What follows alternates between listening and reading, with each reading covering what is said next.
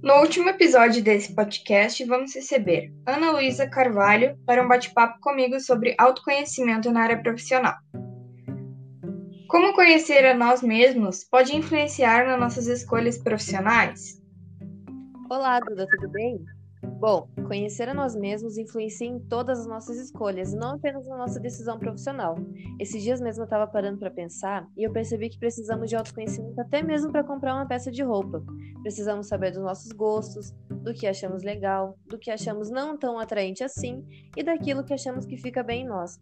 Só assim poderemos comprar uma roupa que se adequa ao nosso perfil.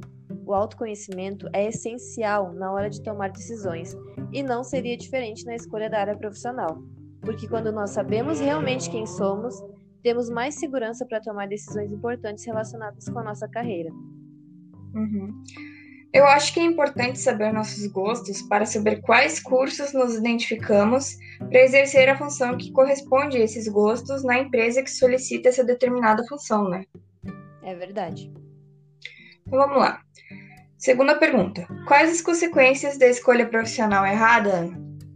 Bom, Duda, uma escolha profissional errada pode levar ao jovem e ao adulto várias consequências, como a falta de motivação, a discrição na hora de falar do que você trabalha, ter, começar a trabalhar automaticamente já é uma consequência, ter baixo desempenho, começar a ter interesse somente pelo salário e não naquilo que você faz, e adoecer com frequência. Em casos extremos, a saúde física e mental é comprometida.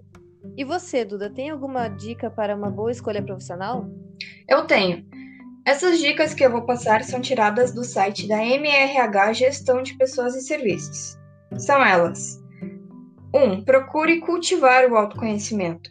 Nós mudamos diariamente e, à medida que mudamos, nosso conhecimento sobre nós também tem que mudar e para melhor. 2.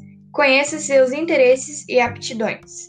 Uma boa maneira que pode ajudar é ver o que gostamos de brincar quando crianças e nosso passatempo na adolescência.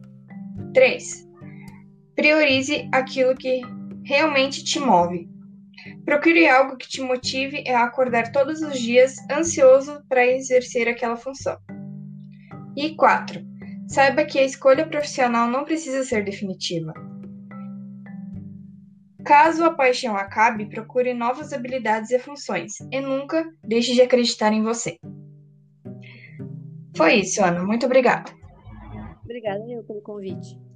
E assim chegamos no final do podcast. Obrigada por ouvir até aqui, espero que tenha gostado e até o próximo capítulo sobre autoconhecimento na rotina.